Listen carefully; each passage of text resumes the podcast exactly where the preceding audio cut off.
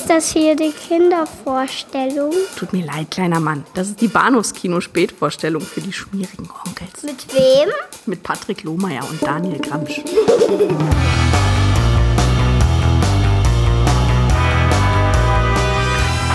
19 Uhr. Geisteskranke haben die Werkstatt vom Nikolaus überfallen. In die Nacht, als das Rentier starb. Also den können Sie doch nicht bringen. Das Ding sieht aus wie eine Weihnachtssondersendung der Menschenfamilie. Frank Cross ist mehr als nur der jüngste Präsident eines Fernsehsenders, den es je gab. Die Sicherheitsbeamten sollen seinen Schreibtisch ausräumen und ihn rauswerfen. Er ist gefeuert? Aber es ist doch Weihnachten. Ich danke Ihnen. Rufen Sie die Buchhaltung an, Gratifikation sperren. Vorsicht! Er ist ein fürsorglicher Chef. Danke, Männer, hol die Schwester. Ich kann das Geweih nicht an den kleinen Burschen ankleben. Hab schon mit Sekundenkleber versucht. Habt ihr es mit einem Tacker versucht? Aber plötzlich ändert sich sein Leben. Du wirst Besuch bekommen von drei Geistern. Morgen zur Mittagszeit. Oh je, morgen passt mir nicht, Lou. Wie es aussieht, ist die ganze Woche schon voll. Jeder, der glaubt, dass Frank Weihnachten nicht mag, liegt falsch. Auf! Es sind die Geister, die er nicht mag. Hallo und herzlich willkommen zu Episode 288 des Bahnhofskino Podcast. Mein Name ist Patrick und bei mir ist der Daniel. Hallo. Fetter Hobbit. Dankeschön. Ja, herzlich willkommen zu unserer familienfreundlichen Weihnachtsausgabe. Wir versuchen das Ganze ja so ein bisschen unschlockigsliesiger zu machen als jetzt noch vergangene Woche. Übrigens vielen Dank für das liebenswürdige Feedback, das wir bekommen haben zu unserer Showgirls und äh, Satanssäuber von Titfield-Episode. Es war sehr baulich. Auf jeden Fall. Wir sollten öfter sowas machen, wenn man den Reaktionen in sozialen Netzwerken trauen kann. ja. Aber nee. Nee. Herr der Ringe und Scrooge, die Geister, die ich rief. Genau. Tagesordnung. Ja. Wie kam es dazu? Wir haben uns wie immer jedes Jahr die Frage gestellt, machen wir was zu Weihnachten? Ja, eigentlich schon, aber was kann man denn machen? Es gibt ja so wenig schlockige, sleasige weihnachtliche äh, Geschichten. Ja. So. Und ich habe dann gesagt, Mensch, ach dann lass uns doch einfach mal Filme, Filme äh, machen, die ich mit Weihnachten verbinde, auch wenn sie mit Weihnachten selber gar nichts zu tun haben. Und kam dann ehrlicherweise vor allem erstmal auf das äh, letzte Einhorn. Ja. Und direkt im Anschluss dann halt an, an Ralph Bakshi's äh, äh, Herr der Ringe-Verfilmung von 78. Ich vermute mal, weil die irgendwie auf sein, Sat 1 äh, seinerzeit immer hintereinander liefen oder so. Oder weil es beides was mit Peter S. Beagle zu tun hat. Ich weiß es nicht, keine Ahnung. Auf jeden Fall, das war halt mein, mein Impuls. Und du sagtest, ach nee, Mensch, ja, das letzte Einhorn, das macht hier doch jeder. Ja, jeder, jeder, der irgendwie einen halben Podcast hat, äh, unterhält sich irgendwann mal über Schmendrick und Molly Grew. Ähm, äh, Wir vielleicht auch noch eines Tages, ja. Ja, ich hoffe doch. Ähm, genau, und dann dachten wir, okay, was, was haben wir denn sonst noch so an, an weihnachtlichen Sachen? Und dann erinnerte ich mich an Bill Murray. Mm-hmm. mm-hmm. Der ja auch schon sehr ausführlich äh, gecovert wurde, muss man sagen. Also, Ja, natürlich. Das ist jetzt hier ein, ein, ein unnötiger Anglizismus einfach mal so in den Raum geworfen von unseren lieben Freunden beim Spätfilm von Daniel und Paula. Aber sie sollten, müssen das einfach fairnesshalber auch erwähnen und auch, weil sie sich verdient haben, denn sie haben vor zwei Jahren so eine Art äh, Scrooge-Adventskalender gemacht mit 24 Türchen. Im weitesten Sinne über den Film Scrooge, aber glaube ich auch über den popkulturellen Kontext, in dem der Film entstand. Über einzelne Darsteller haben sie geredet. Und das Lustige ist, zumindest von Daniel, der ja Spätfilm co-moderiert, weiß ich, er mag den Film gar nicht besonders. und ich war die ganze Zeit, also wir beide ja irrsinnigerweise davon ausgegangen, dass die beiden den Film mögen, aber ja, mal gucken, was wir heute dazu zu sagen haben. Genau, genau. Aber zuerst äh, sollten wir uns, glaube ich, äh, rein, rein chronologisch irgendwie vor, Ja, natürlich. vortasten. Der Herr der Ringe. Mhm. Und ich kann jetzt schon vorweg schicken, um diesen Jahresabschluss, diesen fast weihnachtlichen, äh, diese fast weihnachtliche Episode perfekt zu machen, haben wir auch heute zweimal Moonshade zu Gast mit seinen Ah, delikaten Inhaltsangaben, die uns aus diesem Jahr heraus in die Feiertage begleiten werden. Und äh, Moonshade äh, schreibt so zum Herrn der Ringer, der Zeichenadaption von Ralph Bakshi aus dem Jahr 78.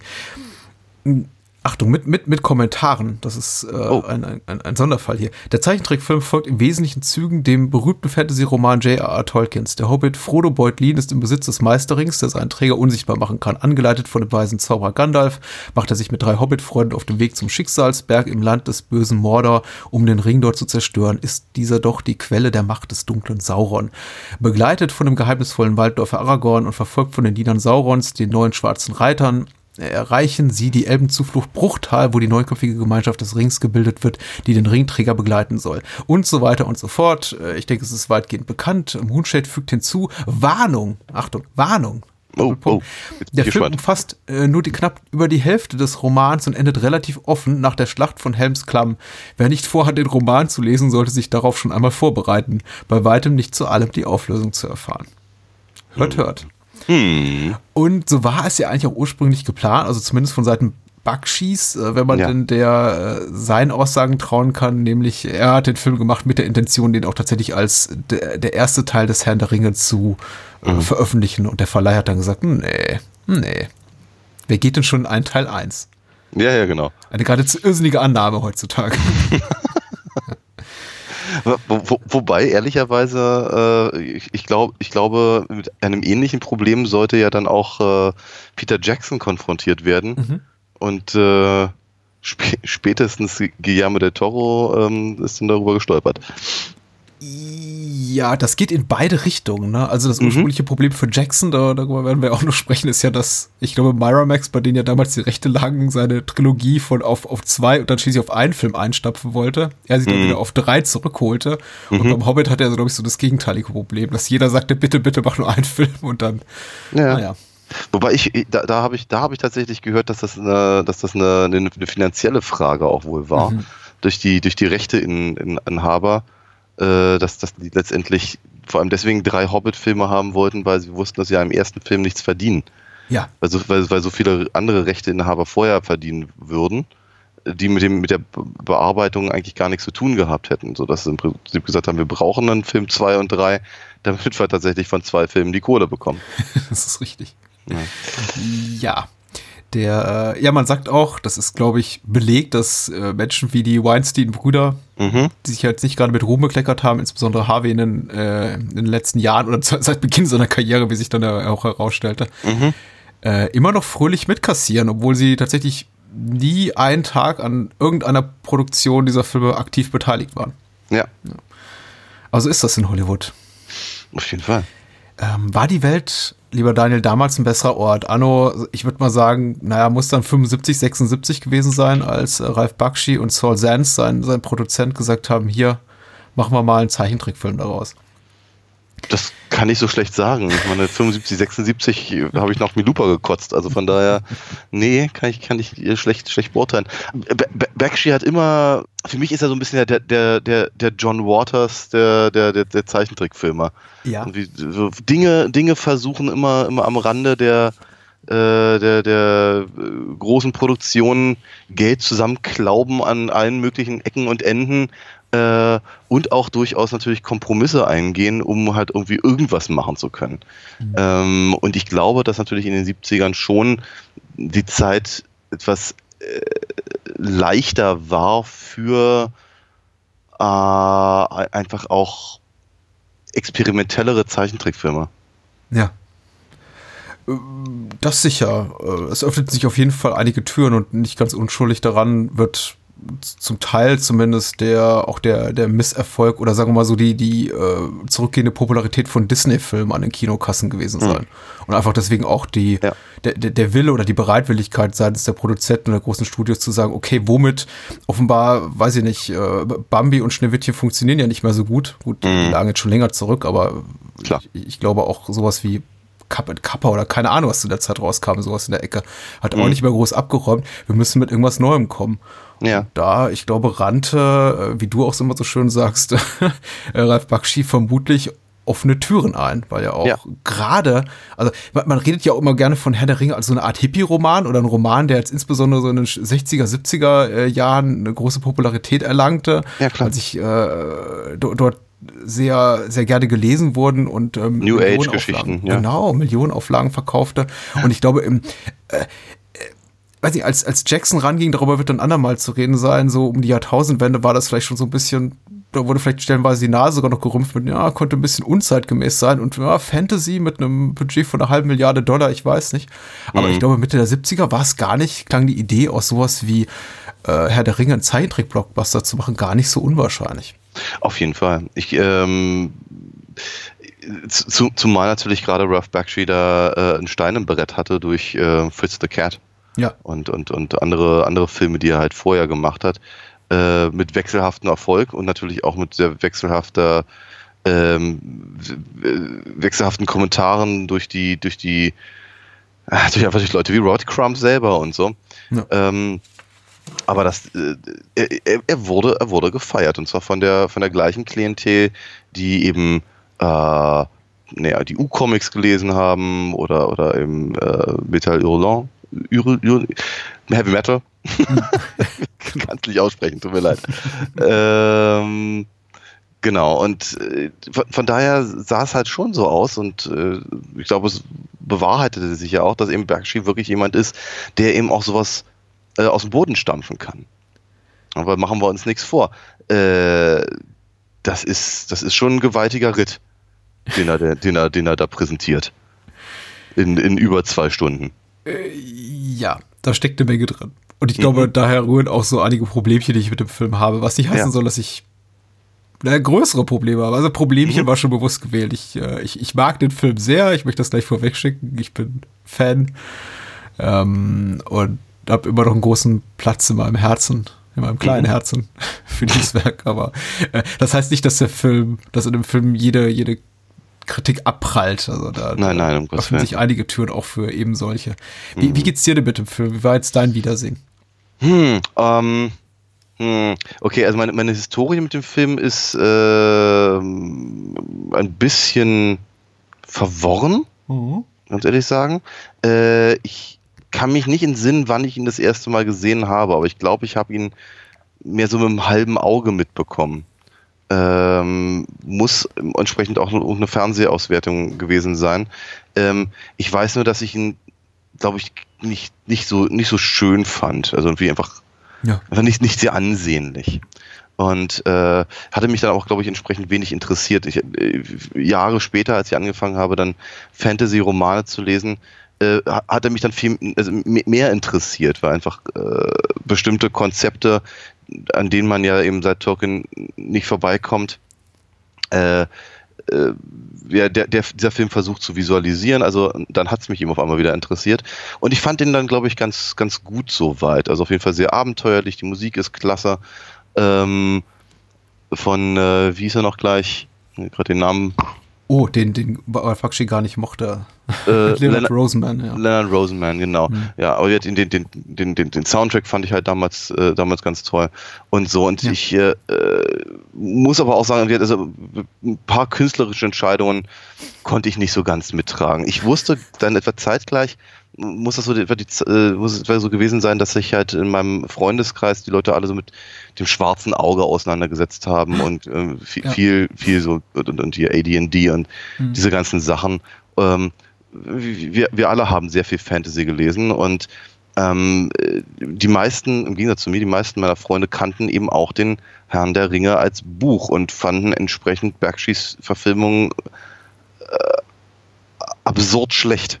Ja. Also wirklich absurd, absurd schlecht. Also wirklich richtig zum, zum, also re regelrecht zum Kotzen. Und ähm, ich habe immer nicht so ganz verstanden, warum. Weil ich fand es tatsächlich alles ganz, ganz äh, charmant oder, oder interessant zumindest. Äh, aber ich glaube, das hatte was eben damit zu tun, dass eben die, die ganze Herangehensweise ähm, der, der die, die, die, die, die filmische Machart einfach nicht, nicht gutiert wurde ähm, und das ist eben auch, glaube ich, so ein, so, ein, so ein Punkt, den, ich hatte so eine ähnlichen Sachen dann relativ häufig gehört, als Jackson halt um die Ecke kam mit, seinem, mit seiner Verfilmung. Nach dem Motto, na, wenigstens, oder hoffentlich sieht dann wenigstens nicht so aus wie der, wie der Zeichentrickfilm. Mhm. Ähm, weil eben viele ästhetische Entscheidungen äh, vielleicht einfach nicht mainstreamig genug sind. Ja. Ja. Ähm, jetzt und heutzutage, und ich hatte den, ich habe den Film mehr, mehrere Male seitdem gesehen. Äh, auch, auch im Übrigen, ich hatte mir den gerne mal angeguckt zwischendurch, während die Jackson-Filme in, in den, im Kino liefen, beziehungsweise in, so in, der, in, der, in der Pause dazwischen. Hm. Äh, so einfach mal, um, um mal kurz aufzufrischen, worum es nochmal ging oder so. Ähm, äh, ich, ich mag den Film tatsächlich sehr gerne und ich finde ihn, ich finde ihn äh, äh, an, angenehm äh, episch und trotzdem zugänglich. äh, ohne, ohne dass halt permanent aus allem halt ein Riesendrama gemacht werden muss. Ich finde ihn, ich finde, ich finde den Zeichentrickfilm finde ich ihn wirklich sehr, sehr groß, also vom, vom, vom, vom Spektrum her.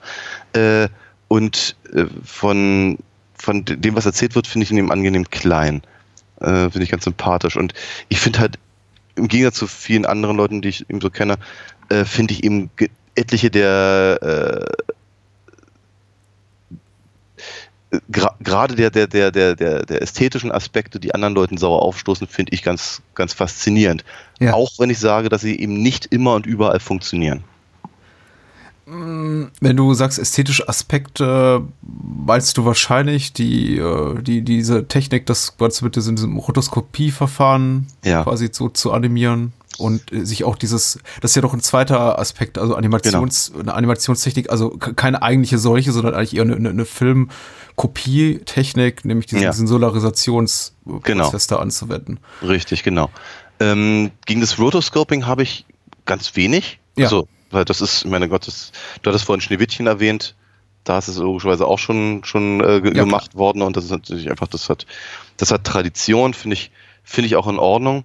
Mhm dieses äh, ja, Solarisationsding äh, finde ich äh, eigentlich, also ich finde ich finde das mittlerweile eine echt spannende Sache, ähm, um die, also wenn es darum geht, halt einfach die Andersartigkeit von bestimmten Dingen äh, äh, darzustellen.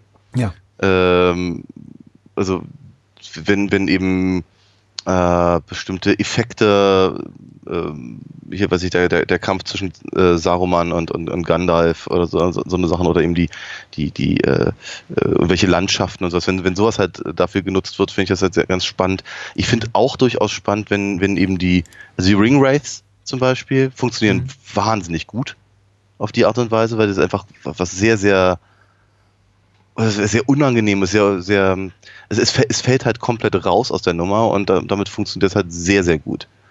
Äh, und ja. die Orks, da habe ich so meine Problemchen mit.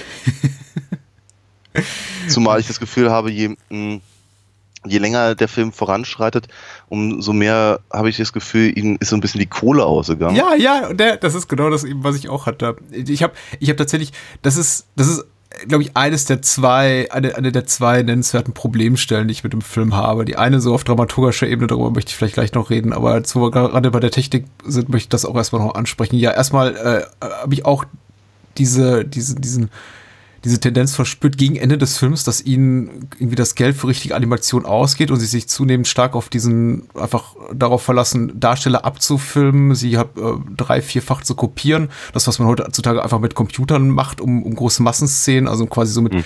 digitalen äh, Statisten, hat man dort eben einfach Menschen abgefilmt, mutmaßlich von einem Bluescreen und sie dann irgendwo reinkopiert in eine Schlachtenszenerie oder einfach gleich die ganze Landschaft auch mitgefilmt, draußen auf dem Acker mhm. und das eben dann einfach nur mal so zwei, dreimal übereinander gelegt gelegt und solarisiert und dadurch sieht das Ganze eben, naja, du hast doch quasi diesen, diesen, diesen Umkehreffekt, wie bei einem, wie bei einem Bildnegativ, dass du halt, ja. weiß ich, dass das, das hell-dunkel ist und dunkel-hell mhm. und dann kannst du eben dann nochmal rote Pünktchen einsetzen, da wo die Augen sind und schon hast du einen Org.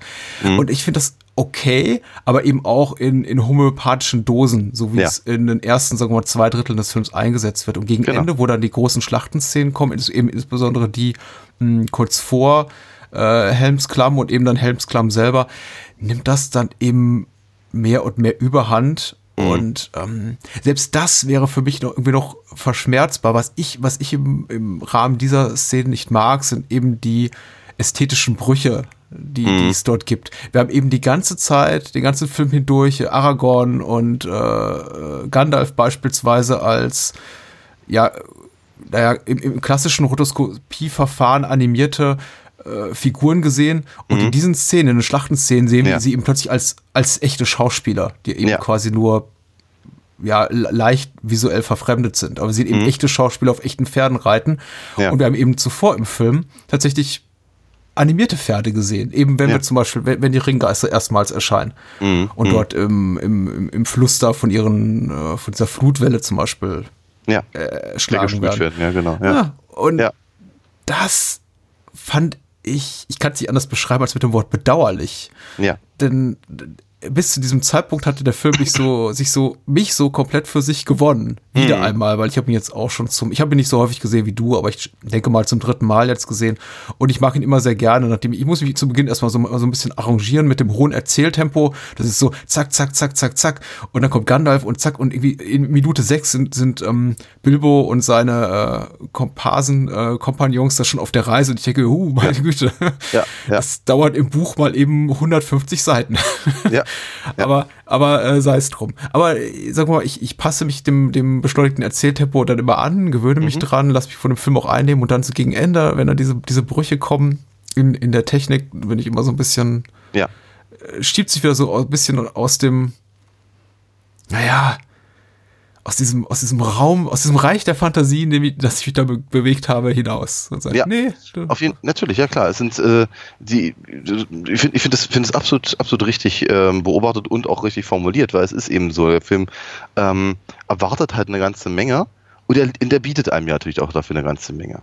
Äh, und er, er, er nimmt ja auch zwischendurch mal die, die, die Geschwindigkeit dann wieder raus und äh, er gibt sich halt viel, viel Mühe mit zumindest bestimmten Aspekten der Geschichte, die, die im Film halt sehr wichtig sind, äh, und äh, letztendlich arbeitet er schon irgendwie darauf hin, eben auf diese, auf diese epische, ähm, diese epische Aufeinanderprallen von zwei Ja. sehr, sehr großen Streitmächten, eben den, den, den, den Orks und den, äh, den hier, naja, den, den, den, äh.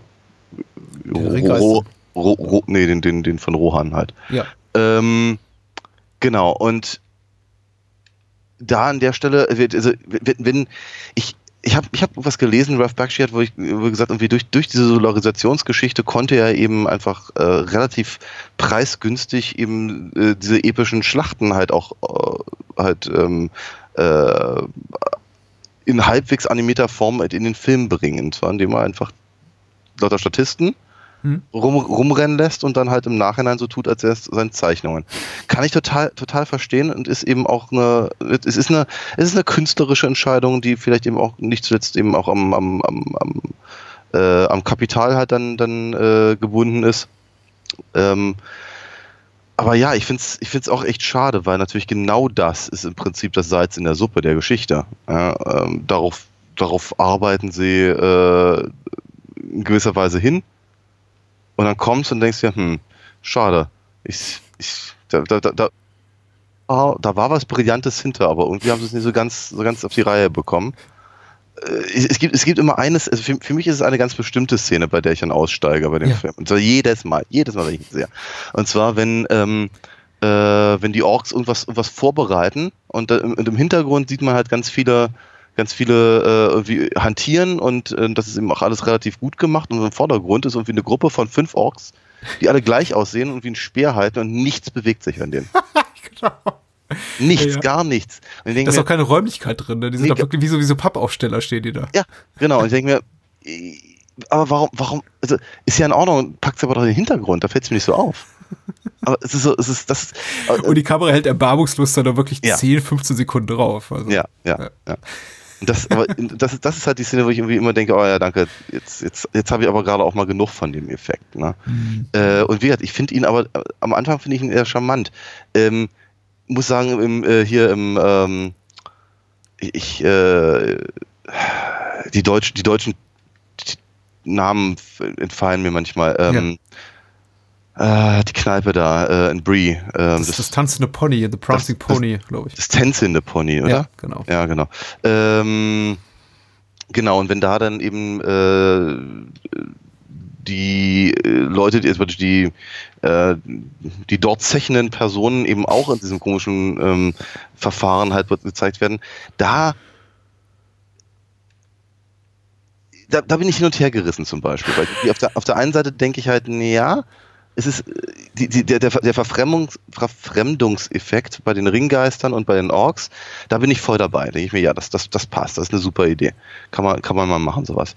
Bei denen kann ich eigentlich nur versuchen, in irgendeiner Form so wegzurationalisieren, dass eben für, dass, dass, dass diese Leute für die Orks, äh, für die Orks, für die Hobbits halt äh, eben so ver vermutlich genauso seltsam sind wie, wie für uns halt die äh, Nazgul oder so. Mhm. Ähm, aber so, so, damit überzeuge ich mich selber erstmal nicht.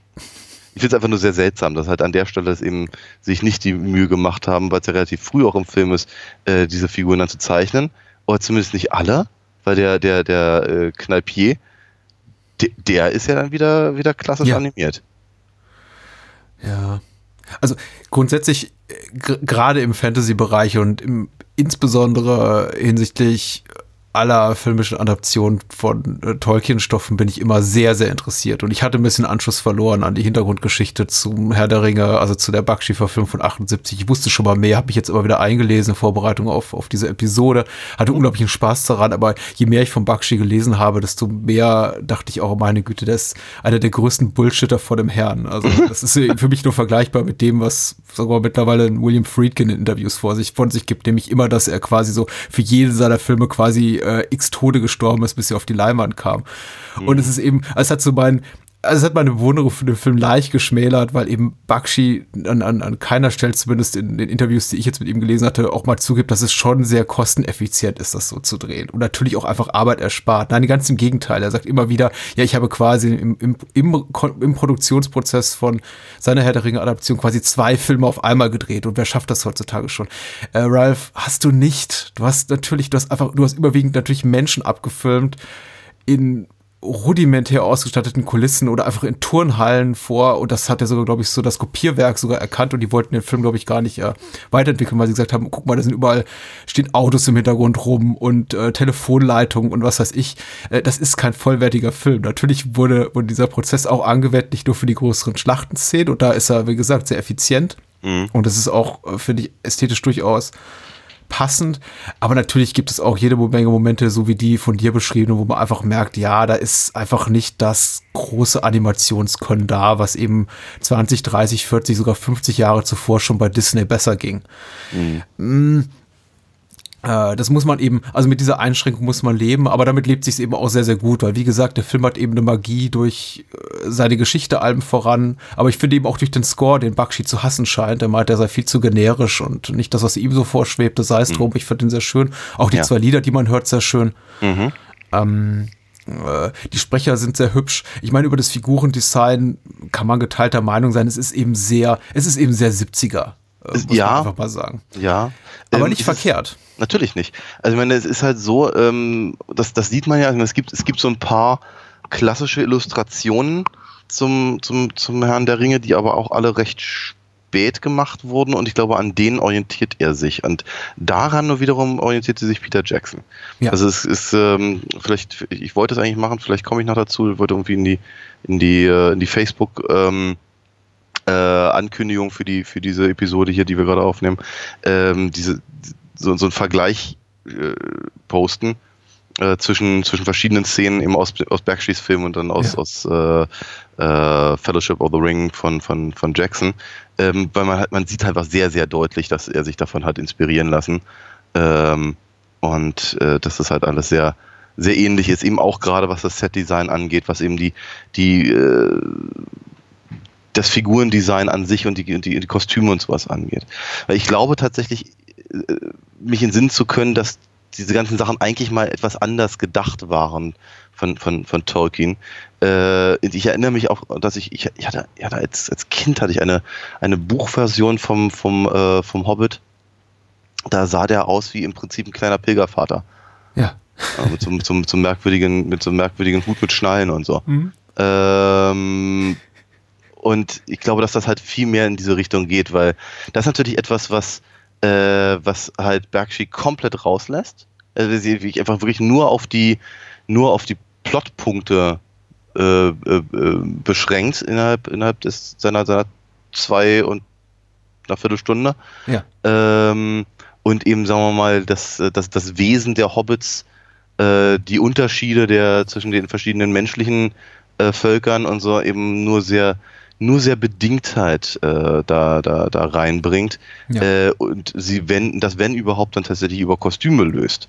Ja, dass eben, dass eben der, der, der Unterschied zwischen äh, Aragorn und, und ähm, ähm, Boromir. Borom, Boromir, genau, äh, halt vor allem halt in den, in, den, in den Hörnern am Helm liegt und so. Mhm, Ähm, während eben natürlich bei, bei Tolkien halt die, jedes dieser, dieser Völker halt für, für, für ein, ein eigenständiges, eigenes Konzept ja, äh, ja. steht. Und das, das, das arbeitet Bakshi halt gar nicht raus.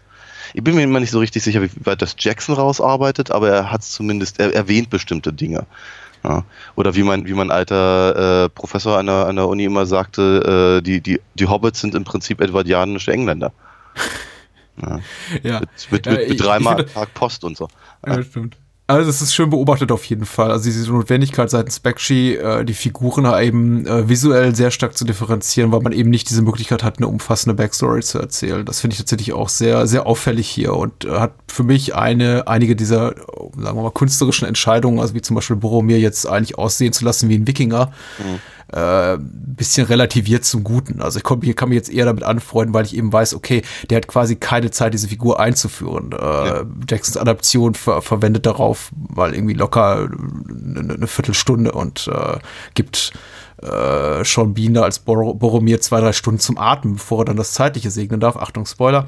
Äh, und der Boromir eben in der, in der Zeitadaption darf zwei, drei Mal im Hintergrund stehen, bevor er dann eben diese Konfrontation hat mit, äh, mit Frodo und dann auch schon in der nächsten Szene auch das Zeitliche segnet. Wobei, Was wobei, wobei, wenn ich das ganz kurz anmerken ja. darf, ganz kurz, äh, ähm, äh, das Skript von, von Peter S. Beagle, der eben das letzte Einhorn geschrieben hat, mhm. ist aber auch so gut, dass er eben auch diesem Boromir, der sonst nicht viel zu tun hat, so gute Textpassagen ja. gibt, dass man total nachvollziehen kann, worum es dem da gerade geht. Mhm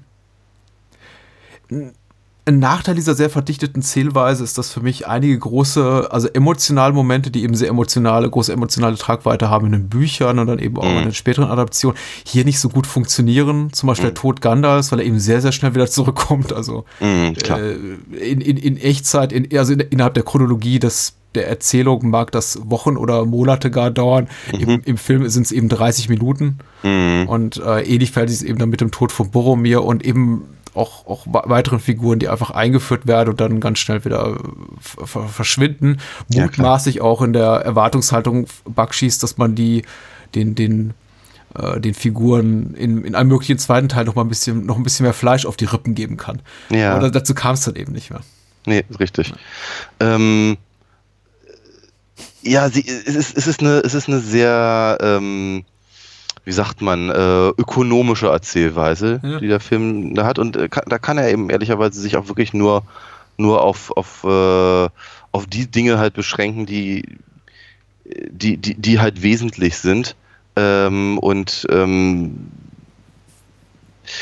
er, er, versucht, er versucht bestimmte Sachen echt an, äh, in irgendeiner Form zu verhandeln und äh, nimmt sich halt alles, was er, was er dazu, was dazu kann. Und wenn es sind die, die, die, die, die, die kleinen Kabeleien zwischen, zwischen äh, Gimli und äh, Legolas ähm, ja. sind, ähm, die halt hier deut deutlich geringer ausfallen, aber sie sind drin und es reicht eben auch, auch, auch, durchaus für das, was die Figuren zumindest in dem, in dem Film äh, tun. Ja. Ähm, und äh, bis, bis sie dann ehrlicherweise mehr oder weniger aus dem Film verschwinden und eigentlich nur noch so im Hintergrund rumkämpfen dürfen.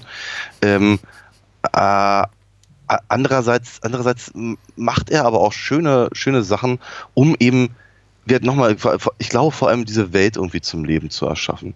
Mir ist zum Beispiel aufgefallen, ich fand das total faszinierend, das ist mir zum ersten Mal aufgefallen, dass der Schauspieler, der eben fürs Rotoscoping von, äh, von Legolas ähm, ja. äh, die ganze Zeit läuft wie ein Tänzer. Der, ja. der, der, der, der, der, der, läuft halt immer mit so, mit so, so einem sehr, sehr, sehr, sehr, sehr sehr, sehr geraden, sehr, sehr filigranen äh, Schritt, eben mit, mit ausgestreckten Zehen, äh, wie als würde er gleich irgendwie in den äh, Pas de Plume Sack irgendwie äh, äh, mhm. sich drehen wollen. Übrigens gesprochen von Anthony Daniels, weil ich ganz cool ja, ja. finde. Ich dachte auch schon C3PO. Ja, ja. Durch. Genau. ähm, äh, genau, und das, das, das, das finde ich halt äh, toll, weil er eben dadurch einfach der Figur ein, ein, eine ganz eigene Art der Bewegung gibt und, und äh, eben diese Fremdartigkeit und eben auch diese, diese, diese, diese Eleganz im Prinzip der, der, der Elben ähm, betont. Man halt total nachvollziehen kann, warum, warum äh, Sam halt äh, so, so begeistert ist und, und, und so dringend eben diese, diese äh, ja, die Elben halt sehen will und so mhm. und was, was ihn daran fasziniert. Das, ist, das, das, das, das arbeitet der Film eben schön raus. Und im Gegensatz dazu dann eben ein ein, ein, ein, ein ja, der, der, der, der Wikinger Boromir, der sich aber auch die ganze Zeit eben bewegt wie Bud Spencer. Und ähm, äh, oder eben Aragorn, übrigens auch, sehr schön gesprochen von John Hurt. Ja. Ein Mann, der dir, wie ich immer wieder sage, äh, aus dem Telefonbuch vorlesen könnte. Also mittlerweile nicht mehr, aber ja. Ähm, der dann eben auch wieder ganz, ganz anders läuft und eben äh, eher so an, ich weiß nicht, so an Winnetou oder sowas erinnert. Also Ja. ich, ich, ich, ich, finde ich find das schon echt, echt spannend, wie, wie im Bakshi äh, die, äh, die, die, die Möglichkeiten seines Mediums halt nutzt, um, äh, um, um solche, solche, solche Konzepte halt in allererster Ja. Linie rüberzubringen. Finde ich cool. Ich muss sagen, äh, ich habe den, ich habe den Film jetzt erstmals auf Englisch gesehen. Ich hatte ihn bisher nur bis dato nur auf Deutsch gesehen, was so einfach da darin begründet liegt, dass ich ihn, glaube ich, nur aus dem Fernsehen kannte. Ich habe die äh, DVD jetzt bislang nicht besessen und jetzt natürlich auch die Gelegenheit genutzt, mich auch darauf äh, gefreut, jetzt mal die Originalstimmen zu hören, die, wie du ja schon bereits gesagt hast, auch teilweise sehr prominent besetzt sind. Ähm, also gute Sprecher haben. Ich, ich hatte ein bisschen Sorge im Vorfeld, ob das denn so gut klingen würde, ob das gut bei mir ankommen würde, die Tatsache einfach, dass die meisten Sprecher ihre Rollen nicht spielen und dass eben Ja. durch den Einsatz von Rotoskopie eben die, die Stimmen noch näher sind an diesem künstlichen Körper, den wir da vor uns sehen, den animierten Körper. Und ich muss äh, zu meiner Beruhigung sagen, oder zu beruhigen auch hoffentlich der, der Rest unserer Hörer, die vielleicht sagen, ah, ich gucke mir den Film vielleicht auch jetzt mal demnächst wieder an. äh, es funktioniert sehr, sehr gut. Weil äh, in, in den deutschen Fassungen von englisch- oder fremdsprachigen Filmen bin ich sehr gewohnt, dass, Film- dass Stimmen einfach entrückt sind. Und ich merke, Ja. okay, da passt die Mundbewegung nicht zu dem, was da gesagt wird, aber sei es drum, das ist halt das äh, Hannibal Lecter spricht dafür eben Deutsch. ähm, äh, in, in, in diesem Fall äh, war ich so ein bisschen, ja, ja, ich bin einiger Vorsicht reingegangen, aber doch, es, es, es passt sehr gut. Und ich muss auch sagen, durch die Qualität der Sprecher und ich mutmaße mal, also Bergstee wird auch die Entscheidung zum Teil zumindest äh, dadurch äh, gefällt haben, das so zu machen, weil vielleicht einfach auch die, die Darsteller der, der, der Körper, die wir da vor uns sehen, äh, nicht die, nicht diese Stimmgewalt hat, nach der er gesucht hat, nach dieser äh, vielleicht stimmlichen Wucht oder Gewalt, nach der er sich da sehnte. Äh, das war auf jeden Fall, war, ist keine schlechter, weil äh, es verleiht diesen, ähm, diesen, äh, diesen Figuren, so wie wir sie vor uns sehen, nochmal noch so, so eine zusätzliche Ebene der, des, des, des Fantasievollen, dieses Entrückten, dieses eben nicht ganz Menschlichen. Ja. Und äh, ich kann mir fast vorstellen, dass eine Figur wie äh, Aragorn oder äh, Boromir und sagen wir mal so die etwas, naja, einfach vom Figurendesign etwas glanzloseren Figuren, weil sie eben einfach Menschen wie, wie du und ich, wie wir sie kennen und jeden Tag um uns haben, am meisten ähneln, dass sie einfach ein bisschen reizloser rüberkommen würden, wenn sie eben nicht diese sehr äh, prägnanten Stimmen hätten und irgendwie Ja. auch Stimmen, die vielleicht auch gar nicht unbedingt zu ihrem Erscheinungsbild äh, passen. Denn zum Ja. Beispiel Aragorn ist ja, ja, also er kommt immer auf die Kameraeinstellung so ein bisschen an und wie er gezeichnet ist, aber äh, ich würde schon sagen, tendenziell eher ein etwas jüngerer Mann. Aber seine Stimme klingt älter, also klingt auf jeden Fall reifer, erfahrener, hat eine sehr große Autorität. Ja. Und das äh, wirkt eben sehr, sehr gut mit seinem, mit seiner sehr großen Dynamik, also körperlichen Präsenz, die die Figur Ja. versprüht. Also er Ja. ächtet ja wie, wie bescheuert über jeden Stein und über jeden Acker und schießt Pfeile um sich und Ja. das, das bricht sich eben in einer sehr, sehr angenehmen Weise mit dieser äh, sehr, sehr äh, autoritären Mhm. äh, Patina, die äh, John Hurts Stimme eben so hat. Ja. Ja, ja. Hat mir gut gefallen, muss ich sagen. Mhm. Überhaupt äh, sch schöne Seherfahrung. Und aber ich muss noch mal Balrog erwähnen, den Balrog, eben auch Ja. ein Mensch Ja. im Kostüm. Ja. Aber den finde ich ja total heiß. Ähm, der hat natürlich jetzt nicht diese die, die Größe, wie er sie im Roman hat. Also da wird er wirklich als, als, teuflischer Dämon mit einer irgendwie Flügelspannweite, die, weiß nicht, äh, äh, halbe Dörfer äh, in, in, in den Schatten legen kann, beschrieben und sowas. Aber hey, auch als äh, sagen wir mal, Mensch im, im Drachenkostüm, das funktioniert einigermaßen gut. Also Ja. muss ich sagen. Das hat mir ganz Ja, gut gefallen. durchaus, durchaus. Also äh, ich, dacht, ich dachte so bei mir, oh, ich, als Kind fand ich den beeindruckender. Mhm. Ähm, aber Ja, das ähm, sowieso. Ja. aber äh, äh, nee, es, es funktioniert immer noch sehr, sehr gut. Auch die, die gan- die ganze Szene funktioniert durchaus, durchaus äh, gut. Aber sie ist, sie ist etwas schneller alles in allem. Aber überhaupt die ganze, also ich finde ähm, äh, die Minen von Mor Ja. Moria-Szene ist ähm, echtes, echtes Highlight. Ja, Und danach äh, äh, geht's auch ehrlicherweise ein bisschen abwärts. ja. Ähm, wenn sie dann, wenn sie dann im ersten Mal erstmal eine Runde bei äh, Galadriel rumhängen und man sich so, zu, zumindest in dem Film so ein bisschen fragt, warum eigentlich? Was, was, was, was machen die da jetzt? Also, die auch optisch nicht so ganz gelungen ist, muss ich leider sagen. Äh, Sehr große Augen. Also Ja. nichts gegen schöne große Augen bei wunderschönen Frauen, aber das Nee. ist etwas. Ja. Ja, sie, sie, sie, sie haben, ich meine, Le Legolas haben sie ja auch durchaus äh, die, die, die Augen sehr Ja. verfremdet. Die, sind, stehen ja sehr schräg äh, und, und, und wiederum nicht, nicht sehr menschlich. Ich, ich, mu ich, muss ganz, ich muss ganz ehrlich sagen, mi- mich, mich hat sie durchaus sehr an die, an die Jacksonsche äh, Interpretation erinnert. Also Ja. auch, auch, auch, auch hier sehe ich halt ähm, äh, eine ne Menge Inspirationsquelle. Ähm, aber die ganze, die ganze Szene ähm, funktioniert halt auch nur, nur, sehr, nur sehr bedingt. Ähm, bei, bei, bei, bei, manchen, bei manchen Entscheidungen, die Geschichte zu verkürzen oder auf ein, auf ein gerüttelt Maß oder auf, auf Ja. wesentlichen Punkte zu beschränken, ähm, habe ich, da habe ich, also bei manchen habe hab ich mich schon gefragt, warum jetzt ausgerechnet diese Szene? Na? Ja. Ähm, auch, auch, auch die ganze, die ganze Grim, Grima Schlangenzunge Ja, sagen- Sache und so, wo ich mir denke, ja, okay, der war jetzt drei Minuten im Film. Warum?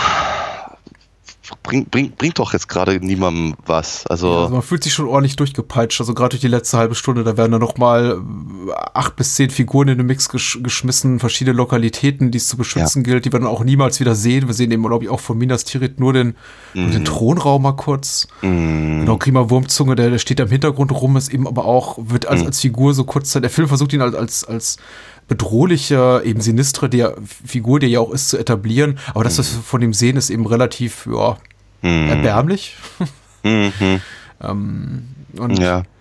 ja, ja, es ist. Äh, ich, ich glaube, in, in diesem Moment hilft es einfach, die, die Bücher zu kennen oder Ja. das Wissen einfach der späteren Verfilmung dann zu haben und sich dann Mhm. vieles auch zu erklären. Ich bin nicht ganz ähm, verständnislos gegenüber der Einschätzung, glaube ich, vieler zeitgenössischer Kritiker, die eben vielleicht die Romane nicht gelesen hatten und sich da Ende der 70er fragten, okay, was passiert da eigentlich? Weil es ist sehr, sehr leicht, glaube ich, wenn man nicht knietief drin steckt in der Mythologie oder in der Geschichte, äh, da irgendwo den Anschluss zu verlieren. Wenn dann plötzlich ein, ein, König auftaucht, von dem wir die vorhergegangenen 90 Minuten nichts gehört haben.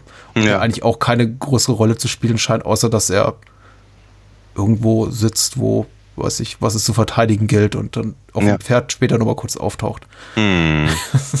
ja, es ist, es, ist, es ist ja auch schwer. Ich weiß, ich weiß auch noch, dass ähm, äh, da, da, damals, als ich die Bücher eben noch nicht gelesen hatte, ähm, ich auch die ganze Zeit nicht so ganz verstanden habe, was ist eigentlich das, was ist, was ist eigentlich die große Bedrohung hier? Ja? Also äh, der, der, der, der, der, der Oberfiesling kommt, kommt halt gar nicht vor, also gar nicht, gar nicht. Er ist nicht mal nur ein großes Auge, das irgendwo in der Gegend rum, rumhängt, sondern äh, es ist einfach, also Sauron kommt halt einfach gar nicht vor, außer im Vorspann. Wenn Ja. du den verpasst hast, hast du, hast hast du Pech gehabt. Ähm, die, äh, die, die Bedeutung des, des Rings an sich, außer dass er unsichtbar macht und dass alle ihn haben wollen, wird ihm auch nicht klar. Ich meine, das ist, das ist ein Thema, ähm, das ist auch bei, auch, auch im, in, der, in der Buchfassung ist, äh, sehr ambivalent. Darüber können wir uns sicherlich irgendwann später mal, mal etwas au- ausführlicher unterhalten. Aber hier in dem, äh, in, in, in Bergschis Film wird es halt gar nicht thematisiert. Auf- Es wird, es wird nicht mal interpretiert, es wird einfach nicht erwähnt. Ne? Der, Fi- der, der, der Ring macht unsichtbar und alle wollen ihn haben. Ende. Mehr erfährt man da, dazu, dazu nicht. Ähm, und äh, das, das, ist, das ist schon verwirrend halt in irgendeiner Form, wenn du halt eigentlich, es ist ja so, bevor, bev- also im Prinzip in dem Moment, in dem, in dem die, äh, die Gefährten sich trennen, ähm, Frodo und Sam ähm, äh, auf, auf äh, Gollum treffen, Ja. den ich übrigens tatsächlich ganz nett finde. Den, Ja, äh, den, ja. den, der, der, der Gollum ist ganz cool und äh, ähm, Der Gollum ist ganz cool. Hm? ja, ne, also sie, sie, auch, auch hier sind, sind, sind bereits Ansätze drin, ähm, die, äh, die, die, ähm, die später wieder aufgegriffen gegriffen wurden. Ja. Äh, und, und ich finde, ich finde sein Design funktioniert auch sehr gut und all das. Er bewegt sich sehr, sehr, sehr, sehr cool. Mhm. Ähm, genau, aber in dem, in dem Moment interessiert, also, oder anders gesagt, in, entweder, meiner Meinung nach, entweder sie hätten einfach diese Geschichte weiter verfolgen sollen, bis zum, bis zum Ende, bis zum Ende der Story halt tatsächlich, äh, oder aber ähm, sie hätten den Film an der Stelle aufhören lassen müssen, um halt dann einen zweiten oder dritten ja, noch ja. hinterher zu schicken. Weil äh, wenn, wenn, wenn eben hier äh, Pippin und Mary dann, dann irgendwie auf, auf, auf Treebeard äh, äh treffen, eine halbe Stunde vor, vor Filmende, der ja. mit ihnen durch die Gegend rennt und sie tauchen nie wieder auf, ist das irgendwie mehr oder weniger, ist es halt völlig, es ist verpufft. Ja? Okay, ich, äh, ich, ich, sag, der Film hat nur zwei große Schwachstellen. Das, ist einmal der, das sind aber die Brüche in der Ästhetik und einmal habe dieses beschleunigte Erzähltempo. Und ich muss auch sagen, also mich stört es nicht so, weil, wie gesagt, ich habe ja die Bücher und ich habe hier ja, die Blu-rays im Regal und ich kann mir das alles, alles mir wieder erlesen und ergucken, wenn ich denn natürlich. möchte, in anderer, äh, mindestens ebenso guter, vielleicht besserer Form.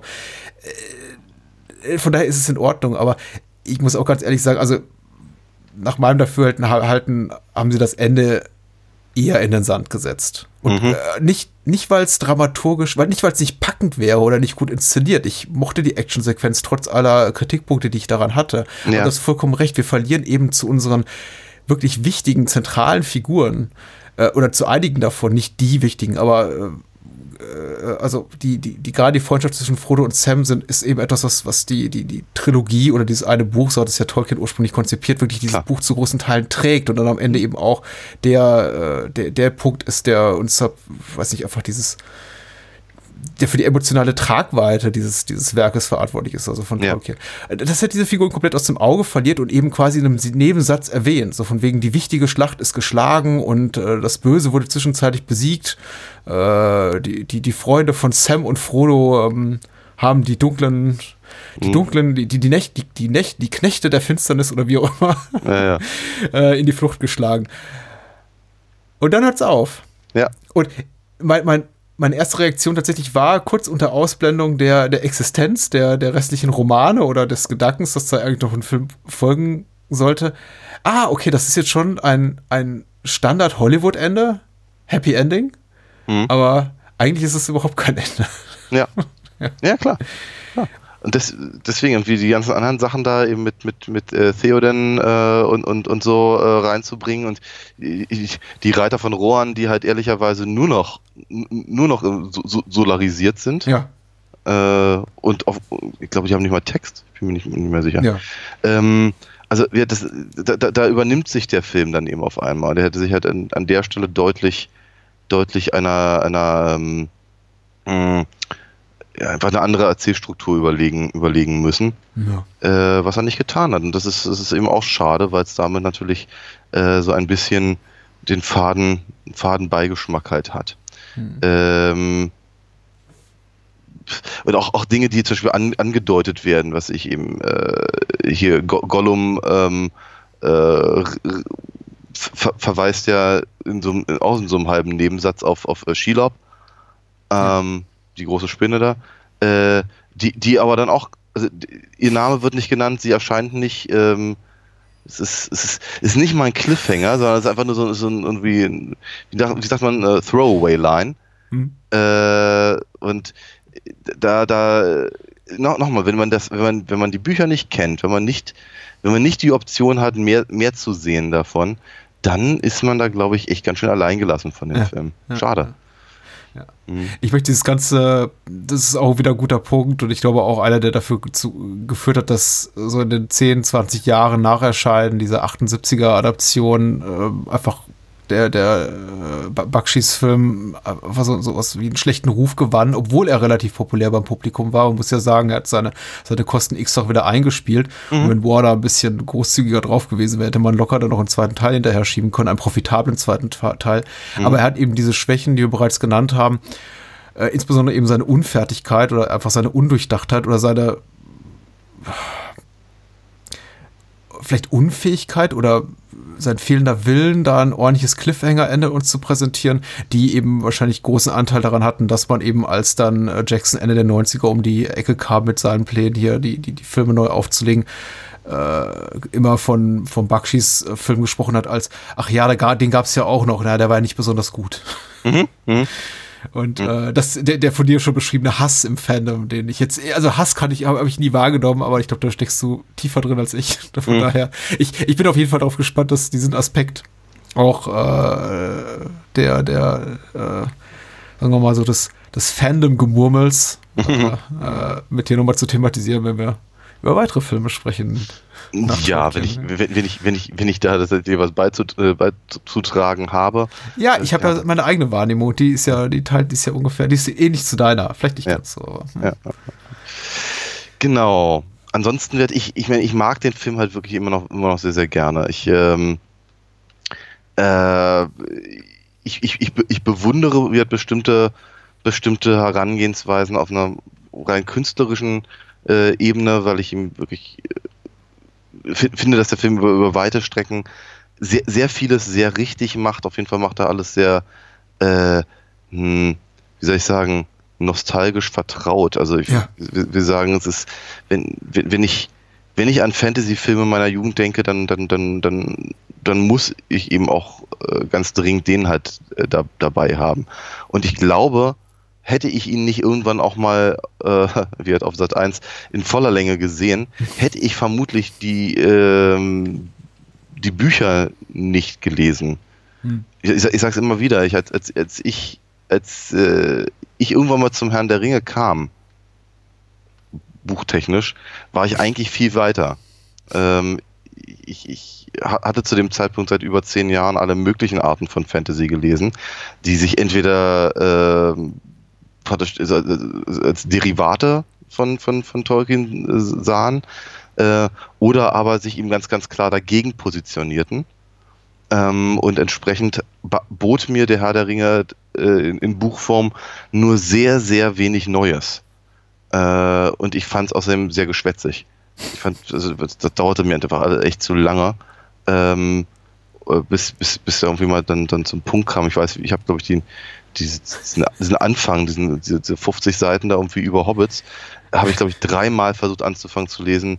Ich einfach dachte, boah, ich, komm, ich muss jetzt mal mit der Story anfangen, weil es geht mir echt auf den Senkel. Ähm, fand ich, ich, ich war, ich, ich, war, ich war einfach nicht sehr angetan von, von, von diesem Buch über lange Zeit. Und ich glaube, erst durch Backshis Film habe ich ihm halt dann, sagen wir mal, die ultimative Chance gegeben hm. äh, und habe das dann alles auch mal gelesen. Ähm, und ich glaube, den richtigen, richtigen, echten Zugang zu den Büchern habe ich dann erst im Studium gefunden. Ist das ein vorläufiges Happy Ending? ich finde schon, ja. Ja, genau. Ja. Ähm, aber wir, du hast es ja schon, schon, schon zwei, dreimal erwähnt. Äh, es, ist, es, ist, es ist ja gar kein Ende. Ja. Genau. Äh, gar nicht geschwätzig und äh, zäh ist auf jeden Fall die Art von Comic, die man auf alinafox.de kriegt. Äh. Nämlich solche aus der Feder von Daniel Gramsch. Ja. Das bin ich. Das Berichte mal kurz, wie man dich unterstützen kann und dabei sogar noch was mitnehmen kann. Denn ungleich zu mir willst du ja nicht einfach hier, hier und da mal eine Spende oder eine Almose und man gibt dafür nichts außer so ein bisschen Hörgenuss, sondern du, du, du, du, du verschickst haptisch, also anfassbare Dinge. Ja, man kann bei mir Comics bestellen, also meine vor allem. Ähm, genau, ich, ich mach, ich denke mir auch mal Geschichten aus und die äh, dann alle ähm, äh, in, in Comicform und mit meiner Figur Alina Fox auf alinafox.de zu finden. Ähm, wenn man einen Comic bestellt, dann kann man das sich natürlich signieren lassen und ich mache auch noch eine Zeichnung dazu. Finde ich gut. Find ja, ich gut. und ich verschicke das dann. Ja, sage ich immer wieder und äh, finde ich auch gut. Finde ich so gut, dass ich es immer wiederhole. Und äh, bei der Gelegenheit wollen wir uns natürlich auch bei allen bedanken, weil es so die letzte Gelegenheit im Jahr bei allen, die uns tatsächlich, die tatsächlich mal einen Comic bestellt haben und die gesagt haben, hier, ich überweise mal ein paar, paar Groschen über PayPal an äh, diesen, dieses Podcast-Projekt. Wir sind dafür auf jeden Fall sehr dankbar. Der Podcast ist kostenlos für die Hörer, aber hoffentlich nicht selbstverständlich. Äh, will heißen, hier fließt einiges rein, einfach an zeitlichem Aufwand und äh, Daniel freut sich auf jeden Fall über die ein oder andere Comic-Order und äh, Ja, und wir, freu wir eben. Genau. Und wir freuen uns natürlich über, über Spenden und andere.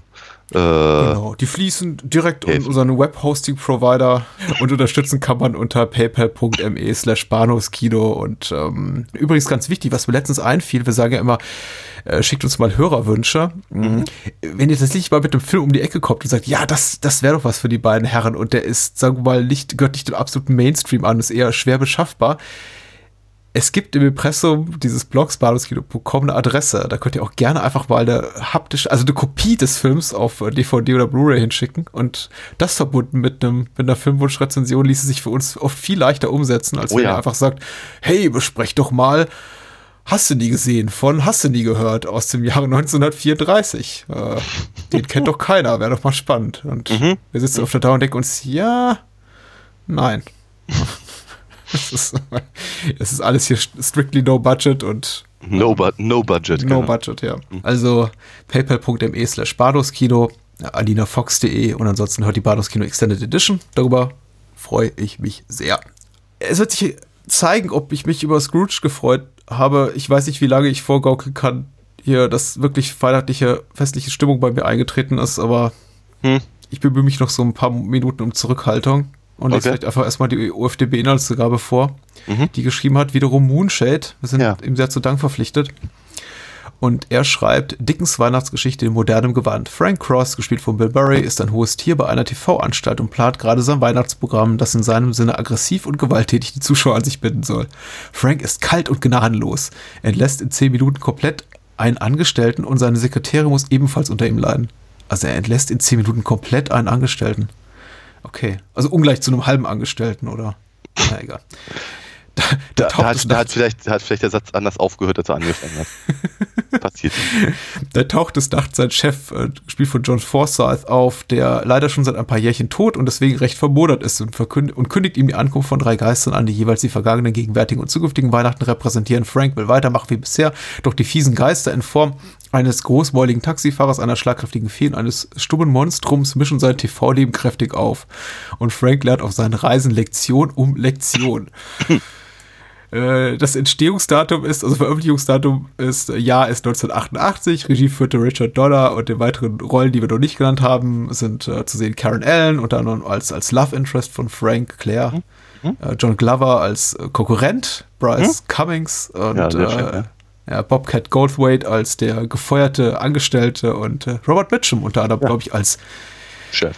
Ja, Net Net Network President. Ja, so ist ja. Mhm ich war tatsächlich der, der Auffassung, also, ähm, nee, es gibt eine Programmplanerin, es gibt eine Aufnahmeleiterin, die sehen wir auch. Äh, ich mutmaße, Bill Murray ist sowas wie der Senderchef und äh, Robert Mitchum der Chef dieses Medienimperiums, der Präsident oder wer auch immer. Irgendwie sowas. Ich, ich weiß nicht, ob sein Titel jemals gesagt wird. Es wird immer nur gesagt, ähm, hier, Preston wartet auf dich und äh. mm. Hm, ist das so wichtig? Ich weiß nicht. Nicht, nicht, nicht, nicht, nicht, wirklich, nicht wirklich. Aber es ist, es ist so natürlich immanent, das ist halt hier die, äh, die äh, Situation mit John Glovers Figur Bryce Cumming. Äh, das, das, Sehr schöner Name übrigens, ja. Bryce Cummings ist super, ja. Ähm, genau, jedenfalls, dass das eben, ja, sagen wir, die Position von, von Bill Murrays Figur eben nicht so gesichert ist. Ja. Und das ist eben durchaus, äh, er kann halt durchaus gefeuert werden, wenn er, wenn er eben nicht erfolgreich ist. Äh, deine persönliche Story mit Scrooge, wie, äh, wie lange ist es her, dass du ihn erstmals sahst und äh, er dich verzauberte oder auch nicht? Und wie, wie, groß war die Rolle, die Danny Elfmans Musik dabei spielte? Äh, ganz, ganz gering, ganz gering. Ich, ich habe das erst viele Jahre später äh, festgestellt, dass er die Musik gemacht hat. Ich meine, man hört das bei den ersten, also der Film fing noch nicht mal an, du hörst, ah, okay, Danny Elfman, wenn man es weiß. Aber damals wusste ich es halt noch nicht. Ähm, Scrooge. Scrooge lief im Kino ähm, und ja, wie soll ich sagen, ich war, ich war immer noch so halb, halb geflasht von, von Ghostbusters und dachte mir, hey, Bill Murray, hey Geister, hey, den will ich sehen, hey, geht nicht, ja, dafür war ich zu jung. Äh, konnte halt, ich kam halt den Film nicht rein. Ähm, wollte aber ganz dringend und äh, natürlich äh, half es jetzt nicht wirklich, äh, dass ähm, sämtliche Radiosender permanent Annie Lennoxes Lied irgendwie durch die Gegend plärrten. Mhm. Du kamst und dich in Ghostbusters oder du kamst dich ins Ghostbusters, Ghostbusters haben wir im Kino gesehen. Ja, bei Scrooge kamst du nicht ran, war der ab 16 damals? Ich bin mir nicht ganz sicher. Also zumindest kam ich. Unwahrscheinlich, aber hey, wer weiß. Ich, ich, ich würde ich würd das ehrlicherweise nicht ganz ausschließen. Ich, ich konnte ihn nicht sehen oder ich durfte ihn nicht sehen. Auf jeden Fall kam ich nicht Du, rein. Es gibt doch öfter Kinos, die auch einfach Scheiße bauen. Ich weiß noch, als ich Ja. damals, ich glaube 91 war es oder 90, als äh, Falling Down im Kino lief und äh, Mhm. das, das Kino um die Ecke dann netterweise aus der FSK ab 16 FSK ab 6 gemacht hatte und ich dann dort stand mit meinem ähm, Schülerausweis, der mich als, als 12 auswies und der, der, der, der, der nette junge Mann dann am, an der Theke am Schalter sagte, ja, da bist du ja längst drüber. Viel Spaß bei Falling Down. Ja. Eiwei. So kann es gehen. Und es kann eben auch umgekehrt gehen. Also ich habe die um, umgekehrte Erfahrung auch schon gemacht. Das ist Ja, ja. hieß, nee, der ist ab 16. Ich sagte, nein, der ist nicht ab 16. Ich, ich erzählte doch äh, etliche Male meine Nightmare on Elm Street 5 Geschichte. Also, Ja. Äh, ja. Äh, überall stand ab 16 und im Kino war er dann ab 18. Ja. Naja. Anyway. Ähm, ich ich habe ihn jedenfalls nicht im Kino gesehen, aber ich wusste, dass ich ganz dringend wollte.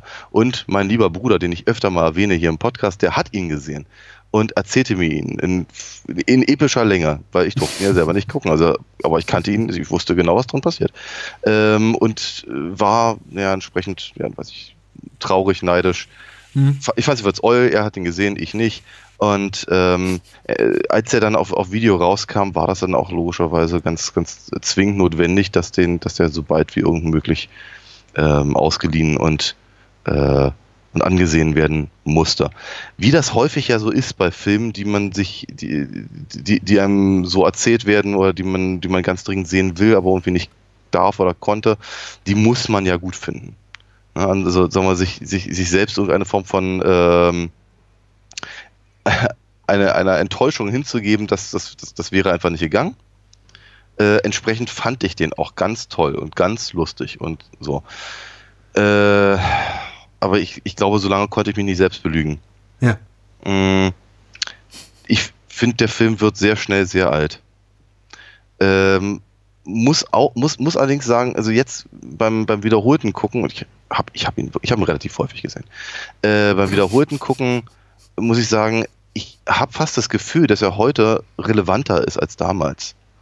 Also viel, viele, viele von den, von äh, den, den, den, dieser, von den Network-Geschichten, Ja. äh, die, die der Film da halt zeigt und die Art und Weise, wie Fernsehen gemacht wird und sowas, habe ich das Gefühl, ent, ent, entweder war er geradezu prophetisch in seiner Medienkritik, Hm. äh, oder aber es wird, wird, es wird alles nicht leichter.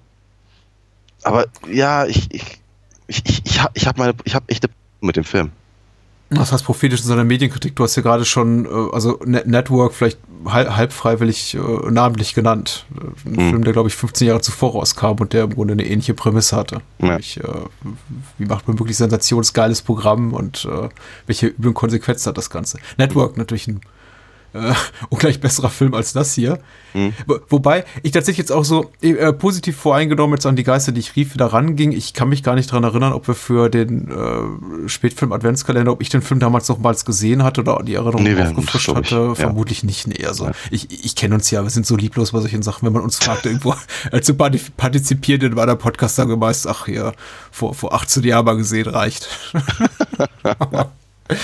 ähm, ich glaube, ich habe mich doch da, ich habe mich noch äh, etwas positiver über Scrooge geäußert, als ich es heute äh, tun werde. Mir hat der Film gar nicht mehr gefallen. Hat mir einfach nicht mehr gut gefallen. Mhm. Ähm, ist, er ist okay zu Beginn. Mhm. Ähm, ich hatte Spaß, er ist äh, technisch sehr gut. Man merkt eben, da steckt eine Menge Budget hinter. Das ist äh, professionell gefilmt. Ich meine, Richard Donner ist jetzt eben nicht irgendwer, sondern der, der äh, Superman auf der Kinoleinwand verewigte. Also so in der Art und Weise verewigte, wie wir ihn bis heute noch gerne sehen oder immer Ja. wieder sehen wollen und vielleicht nicht können. Ähm, aber äh, der Beginn ist auch sehr schön. Diese, diese ganze äh, TV-Satire mit Lee Majors und Bob Goulet und ähm, Ja, ja. Die- dieser Flug durch die Wolke. Ich meine, der Film beginnt auch wie Superman und dann sieht er plötzlich aus wie Beetlejuice mit diesen, mit diesen Miniaturhäuschen und du hast Ja. diesen Danny Elfman-Score und es ist, es ist alles gut. Und ähm, in diesen ersten fünf Minuten dachte ich, ach, das wird ein richtiger Spaß. Mhm. Und du hast gerade das schön in einem Satz zusammengefasst, der Film wird sehr schnell sehr alt. Und ja, das wird er. Und für mich fangen die Momente, in dem Moment schon die Probleme an, indem wir eben Bill Murray als zynischen Senderchef sehen. Mhm. Das passt einfach nicht. Es, es, es ist nicht seine Figur. Oder ich möchte, nee, warte mal. Ich, ich möchte wieder korrigieren. Ich, ich glaube, er er besitzt das schauspielerische Talent, diese Figur gut zu spielen oder in einer Art und Weise zu spielen, sodass sie auch funktioniert und dass eben auch seine Rehabilitation funktioniert mhm. gegen Ende. Ja. Er tut das aber nicht, weil ich glaube, er hat auch keinen Bock drauf. Ja. Ich glaube auch, Bill Murray war 1988 in so einer zugegucksten Me Megastar-Phase, dass er wahrscheinlich sowieso am Set machen konnte, was er will. Und mhm. ich glaube, wenn das vielleicht eher eine andere Karrierephase gemacht hätte, vielleicht zehn Jahre später, mhm. als er dann Rushmore machte und diese ganzen Wes Anderson-Sachen mhm. und eben so quasi so seine zweite Karrierephase einläutete, nämlich so dieser, der, der, der stoische alte Zyniker. Ähm, das hätte vielleicht besser gepasst, aber hier, ja. puh, ich habe echt Probleme mit ihm in diesem Film. Gar nicht so sehr mit dem ganzen Rest. Also ich bin ja. um jede Szene vor, in der er nicht die, im Mittelpunkt des Geschehens steht. Ja. Aber nee. Also nee. ich, ich, ich, ich, hab, ich glaube, ich habe ihn zum allerersten Mal jetzt auf, auf Englisch gesehen. Mhm. Ich muss, muss immer dazu sagen, ich finde halt Bill Murray auf Englisch nicht lustig. Ich, ich, ob das jetzt Ghostbusters ist oder ob das andere Filme äh, sind, ähm, ich, kann immer ganz, ganz schwer nachvollziehen, warum er eigentlich so einen Erfolg hatte im, in, in, in Amerika. Auch seine Saturday Night Live Sachen zum Beispiel. Ich finde ihn, ich finde ihn einfach nicht komisch auf Englisch. Wenn er, wenn, wenn, wenn er ähm, äh, seine, seine deutsche Synchronstimme hat, ähm, äh, Aidsholz, der mittlerweile gestorben, ja. verstorben ist, ähm, finde ich halt sehr, sehr komisch, oder ich fand ihn zumindest sehr, sehr komisch, aber auf, auf, auf Englisch funktioniert er für mich gar nicht. Ähm, das würde aber natürlich für, für diese Rolle vielleicht sogar von Vorteil sein, weil er eben ja so einen unkomischen Widerling geben soll, der mit, mit seinen unpassenden Kommentaren halt eher säuerlich aufstößt. Und ich mhm. glaube, dass da, da, da funktioniert er auch ähm, über, über weite Strecken für mich relativ gut. Ähm, weil ich ihn einfach ziemlich ziemlich widerlich finde, aber umso, umso weniger funktioniert für mich die, die Läuterung. Ähm, weil ich eigentlich auch nicht so das Gefühl habe, dass, das, dass, dass, dass der Film gut genug geschrieben ist, als dass das nachvollziehbar ist, warum mhm. er jetzt eigentlich äh, jetzt ähm, äh, sich im Scrooge-artig äh, um 180 Grad dreht.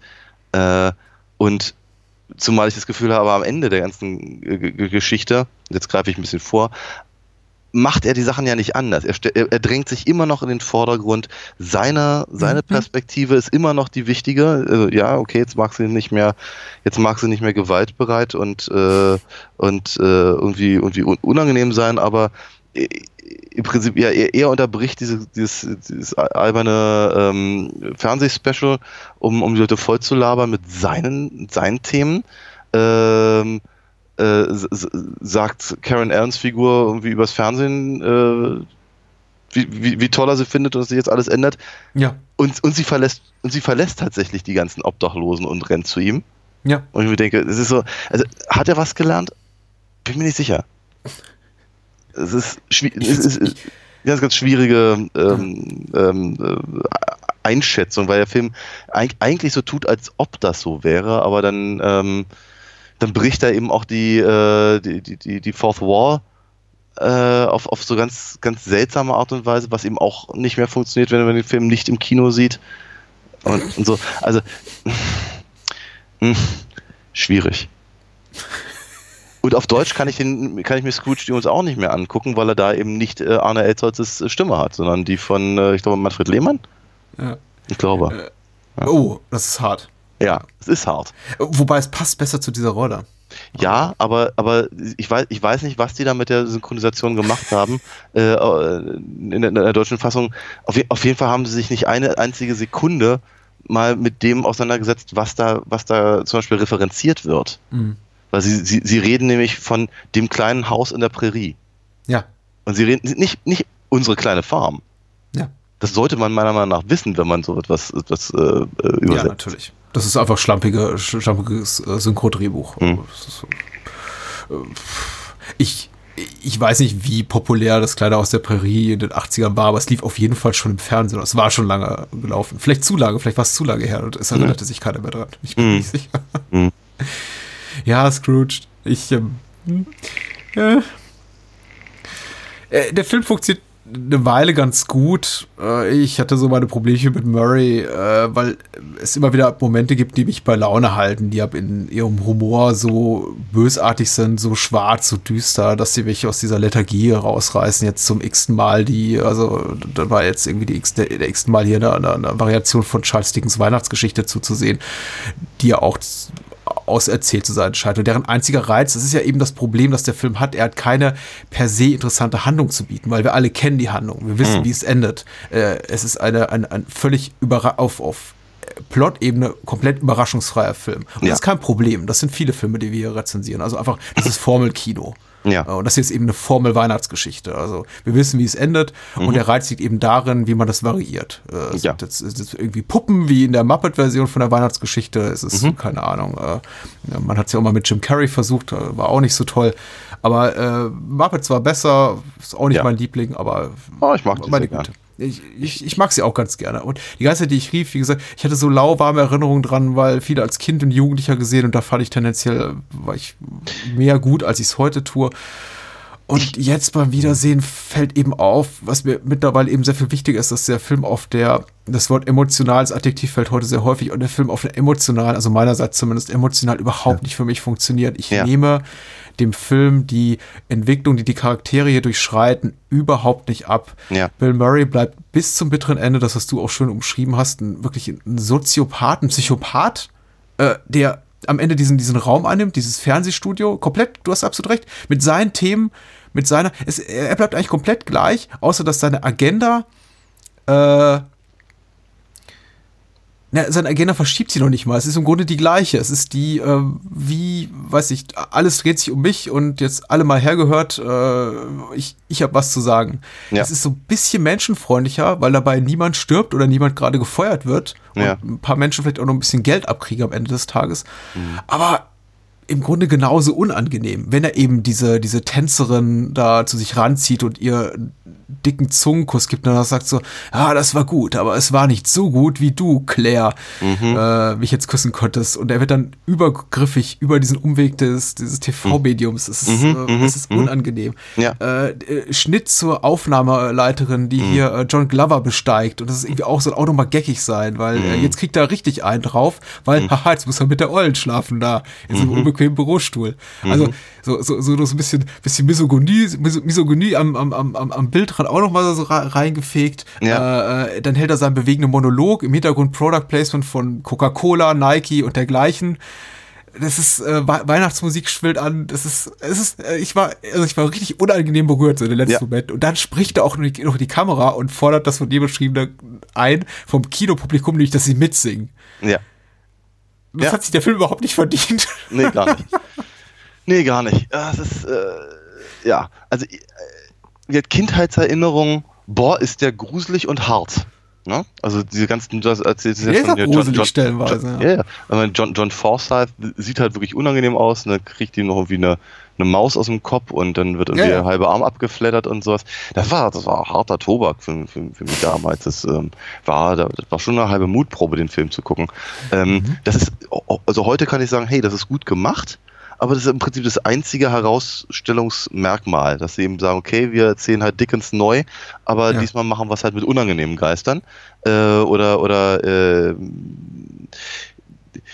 ich, ich muss ja ganz ehrlich sagen, was, was, ich, was ich tatsächlich ganz gerne mag, ist ja immer noch hier der ähm, äh, Ghost of Christmas Future Part, mhm. äh, weil der ist, der ist so, der ist, der ist seltsam.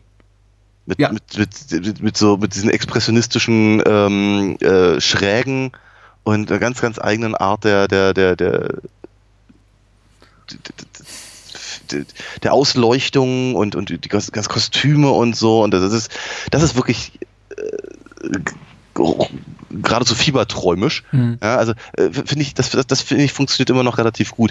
Ich muss auch ganz ehrlich sagen, ähm, ich mag auch David Johansen, also äh, den, den, den, den taxifahrenden Geist, den, den äh, was, was, was, was war er? Äh, war Bassist? Nein, also auf jeden Fall war er Teil der, der, der New York Dolls. Ja. Ähm, äh, Sänger? Der war Sänger. Pitt. Auf jeden Fall, ähm, äh, das, äh, die, den, den mag ich sehr gerne, aber Carol Kane zum Beispiel, die irgendwie äh, Frank permanent haut. Als Kind ja. habe ich das super lustig gefunden. Heute denke ich mir, was soll der Scheiß?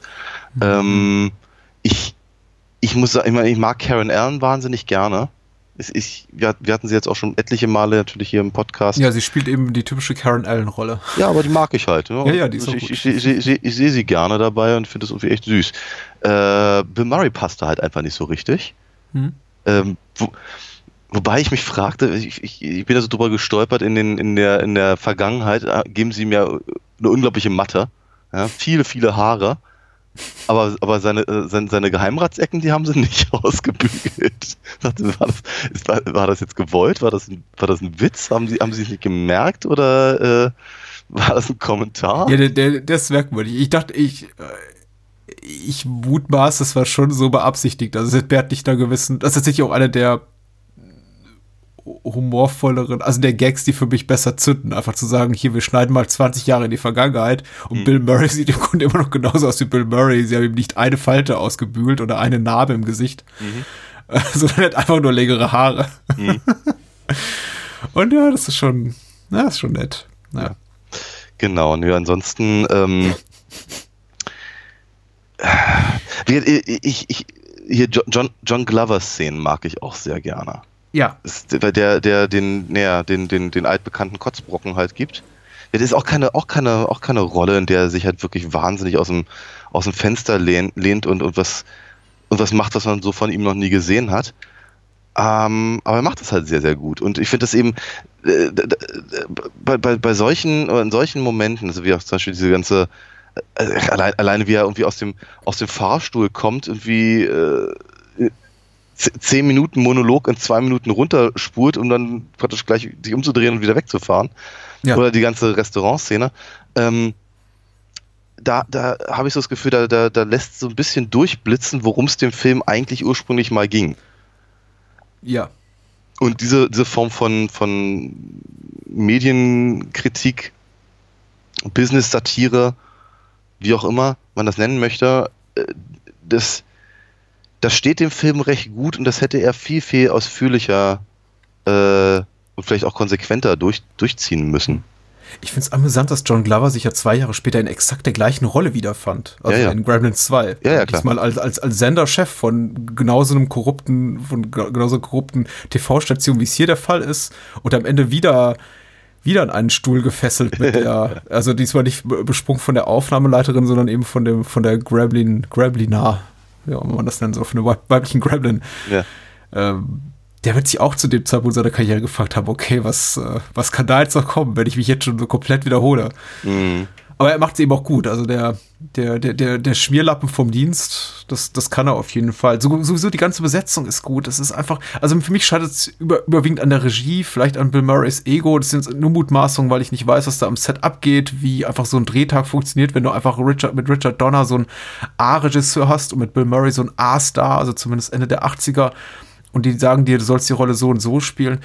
Ähm, für mich fehlt eben so ein bisschen dieser, für mich fehlt irgendwo an irgendeiner Stelle auch mal so, so ein Straight Man. Ich meine, wieso funktionieren Stan und Ollie oder mhm. Dean Martin und Jerry Lee Lewis oder keine Ahnung, die großen Comedy-Duos äh, ja. dieser, dieser, dieser, der, der, der Filmgeschichte, die meisten zumindest, weil es mhm. irgendwie hab so eine, es gibt eine gesunde, also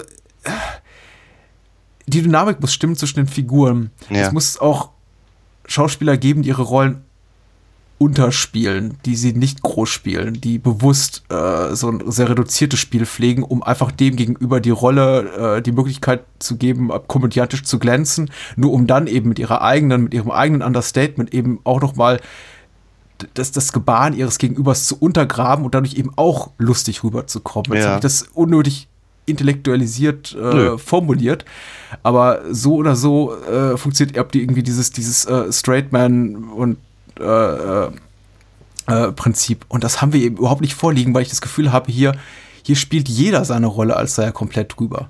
Und ja. weil die Geister eben, weil, weil, Bill Murray das eben auch tut und grimassiert noch und nöcher und eben nicht in der Lage ist, diesen eiskalten Zyniker zu spielen, als es seine, als, als die seine, seine Rolle, zumindest als für mich den Anschein so geschrieben wurde, mhm.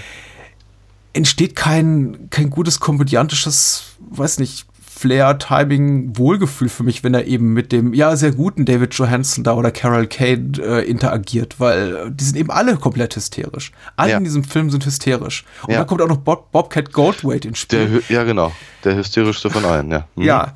Ist kein, ist- ist, ke- der ist zumindest kein Straight Man, nein, kann man so nicht sagen. Nee, nee, überhaupt nicht. Aber es ist, äh, ich weiß nicht, woran es liegt. Das ist einfach für mich, also ich hätte über alles hinwegsehen können. Auch, dass der Film nicht besonders lustig ist, weil er ist eben technisch sehr gut. Es gibt ein paar schöne Effekte. Ich finde dieses erste Erscheinen des Geistes der zukünftigen Weihnacht eben in dieser, in dieser Monitorwand äh, Mm, sehr schön, hübsch gelöst. Einer der, der schöneren äh, äh, Effekte der, des analogen Zeitalters, optischen Tricks. Also das ist einfach, einfach sehr schön gemacht und sowas tatsächlich, was ich in äh, keinem Film bis dato äh, so gesehen hatte. Mhm.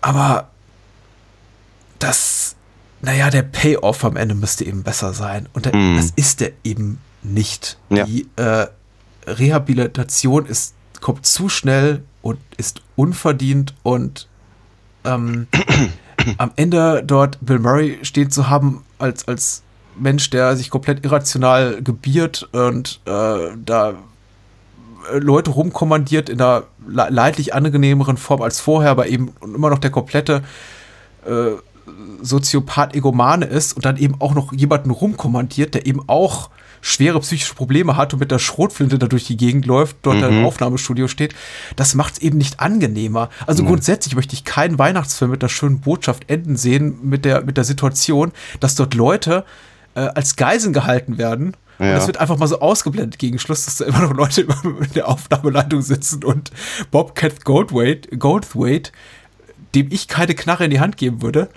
äh, den, den eine ne, ne, ne Flinte ins Gesicht drückt. Das ist einfach Ja. unangenehm. Ja, ja, auf jeden, auf jeden Fall, ja.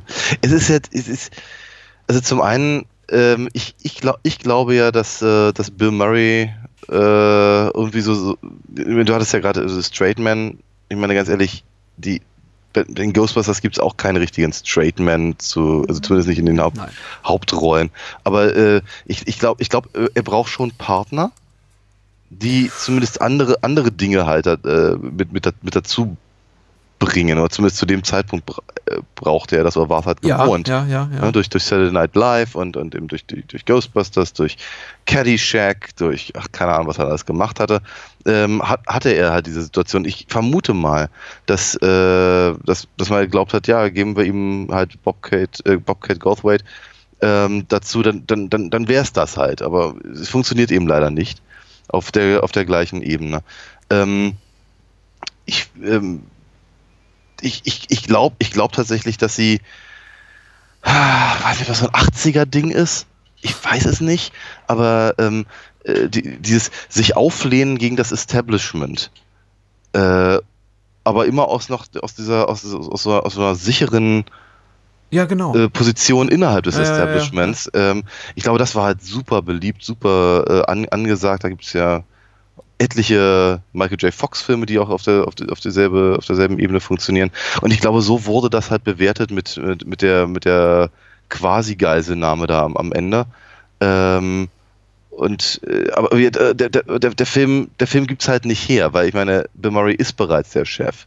Ja, nur, nur weil er halt einen Nervenzusammenbruch hat und eben der, der, der Usurpator offen, offenkundig, also John Glover, äh, offenkundig das jetzt übernimmt, ist das noch lange kein, also ist dieses, dieses, dieses gegen, gegen was lehnt er sich denn auf? ja, Gegen ja. seinen eigenen Laden, gegen seine eigene, äh, gegen seinen eigenen, seinen eigenen Führungsstil im Prinzip. Aber dafür können doch die, die armen Leute nicht, denen er, denen er sagt, sie sollen irgendwie die Geweihe antackern oder so. Ja, und es ist eine wahnsinnig unangenehme Situation. Ich glaube, weil wir beide auch, ähm, also lass mich nicht lügen, korrigier mich da bitte, aber ich war jetzt in meiner beruflichen Laufbahn und die ist jetzt auch noch nicht elendig lang. Äh,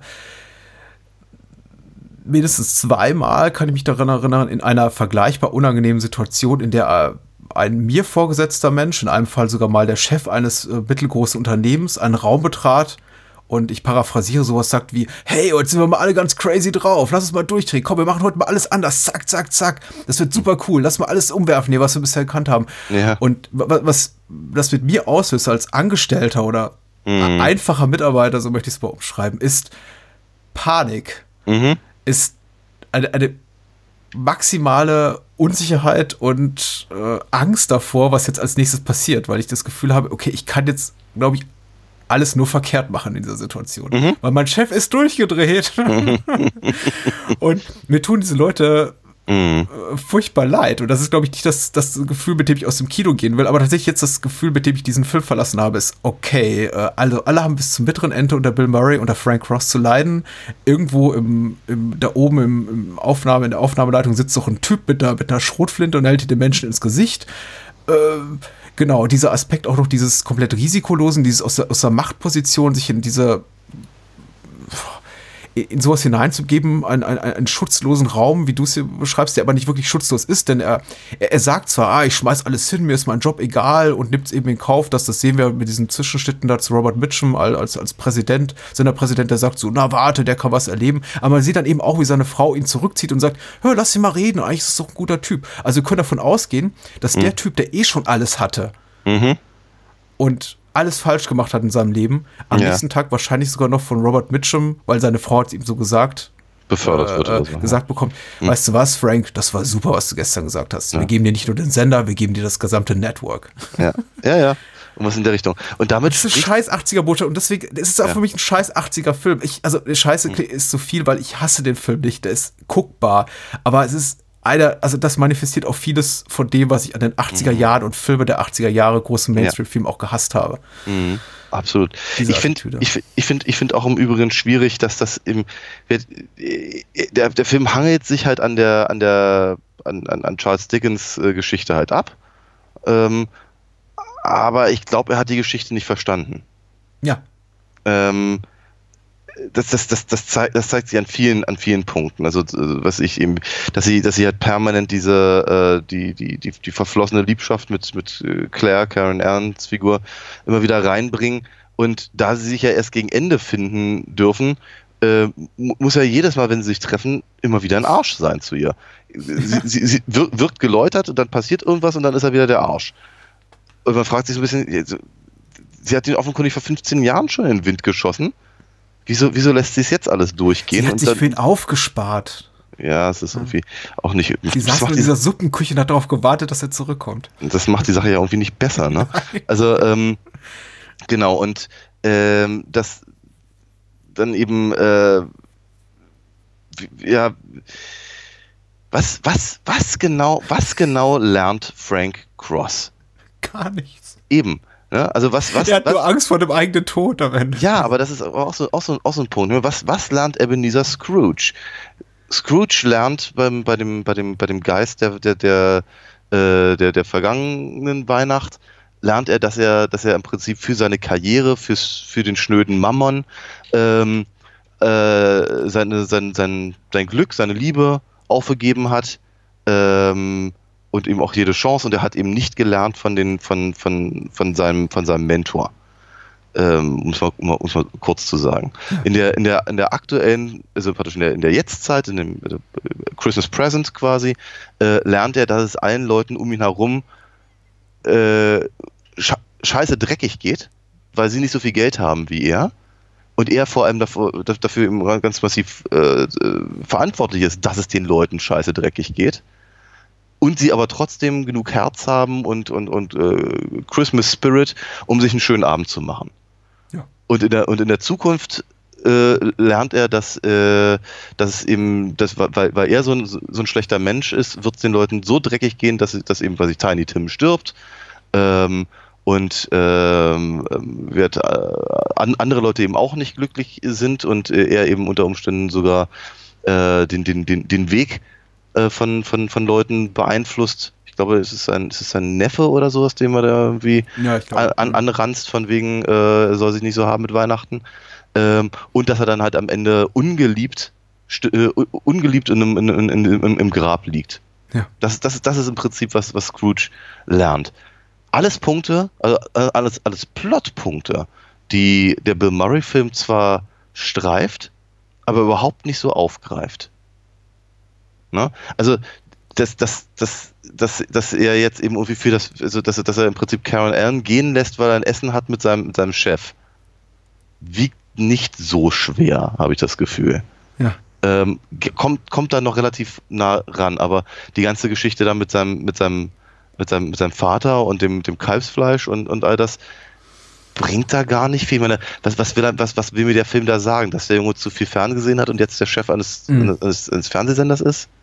Und deswegen keine, deswegen keine Ahnung vom richtigen Leben hat oder so? Oder was, was? Auch die, ich, finde, ich finde die Art und Weise, eben wie sich zum Teil seine Bösartigkeit oder eben die, seine, die Wesenszüge, die er hat, die rehabilitiert oder äh, ausgelöscht werden müssen, dass die, dass ich die nicht ernst genug nehmen kann. Also diese ganze, diese ganze Ebene mit äh, Claire verstehe ich irgendwo, auch wenn Claires Verhalten komplett irrational ist, was natürlich ärgerlich ist. Also eine der ähm, schlechtesten Frauenfiguren wahrscheinlich. Also 80er Jahre US-Kino war ja sowieso nicht reich an, an guten Frauenrollen und das, das fällt eben auch in die Kategorie. Mhm. Aber das kann ich doch irgendwo verstehen, da ist was drin. Ich mag auch wie Claire, also das, das rettet aber auch wirklich Karen Allen. Einfach wenn sie, wenn, wenn Karen Allen in der Badewanne sitzt mit einem Joint in der Hand, dann ist ja. schon, dann, dann verdient der Film gleich erstmal ein Sternchen mehr, als er eigentlich verdient hätte wahrscheinlich. Vermutlich. Äh, und auch die Ebene mit seinem Bruder, für mich funktioniert es einigermaßen gut, aber dann eben an anderen Stellen äh, legt äh, Frank Cross ein dermaßen oberflächlich schurkenhaft, also cartoonesk schurkenhaftes äh, Verhalten an den Tag, dass mm. eben seiner Rolle eben diese Substanz, die der Filmemacher, die die äh, Drehbuchautoren offenbar aufbauen, aufbauen wollen, nämlich, hey, das ist wirklich ein, ein, ein Mann, der irgendwie zerfressen ist von Karrieredenken und, und, und, und, und Egoismus, den gilt es zu rehabilitieren. Dann kommen eben diese Momente mit, ja, Tacker der Maus ein Geweih an und ich, ich fand die auch mal lustig, muss ich sagen. Äh, die ist auch immer noch einigermaßen lustig, aber eben so Momente, wo er zum Beispiel den, den kleinen stummen Sohn davon äh, seiner mm. Mitarbeiterin äh, Grace Grace heißt sie, glaube ich, die von der wunderbaren Alfred Woodard gespielt wird, mhm. äh, zusammenscheißt. Oder mh, mm, also einfach diese, diese irrationalen Hassausbrüche hat, die, ähm, die nicht wirklich gegeben sind durch den Kontext, in dem sich diese Szenen abspielen, sondern ja. einfach danach sticken nach, ähm, ach, ich, ich, der Drehbuchautor, hab da mal eine lustige Idee, wie können wir ihn noch ein bisschen schurkischer rüberkommen lassen. Dieses ja. ganze, äh, ich öffne die Schublade und, und gucke in den Spiegel. Vielleicht war das sogar improvisiert, aber es funktioniert für mich eben einfach nicht, weil es mhm. der äh, Figur für mich sowas nimmt wie eine, also authentische Schurkenhaftigkeit. Er wird, das ist eben eine, eine, eine comichaft überzogene Figur. Und das, ja. das bricht sich eben so mit dem, was der Film am Ende will, nämlich offenbar auf den letzten Metern wirklich noch sowas wie eine, ja, sentimentale Weihnachtsgeschichte erzählen. Also ja. weil es ist der, der Abspann, ja, der, der, Bill Murray schreit uns ja wirklich an im Abspann so. Das, das, wir haben jetzt gefälligst wirklich im, im, im Christmas Spirit, hast du schön beschrieben, zu sein und äh, verdammt laut mitzusingen. Mhm. Nein, und ich will nicht. Ich will nicht. ich finde, ich finde, was, was der Film wirklich gut macht, das hattest du vorhin gesagt, äh, gleich, gleich am Anfang, diese Lee Majors äh, Sache und so. Ähm, und das, das, das, das zieht er eben auch weiterhin durch. Also alles mit Buddy Hackett äh, und so. Wenn, wenn, wenn im Prinzip gezeigt wird, wie, wie diese, diese, diese, diese, diese Live-TV-Event ja äh, funktioniert. Das, das funktioniert ihm auch wirklich sehr, sehr, sehr gut, weil es immer so, so, so herrlich absurd ist mit den Solid Gold Tänzern und dann äh, äh, live von der Berliner Mauer. ja?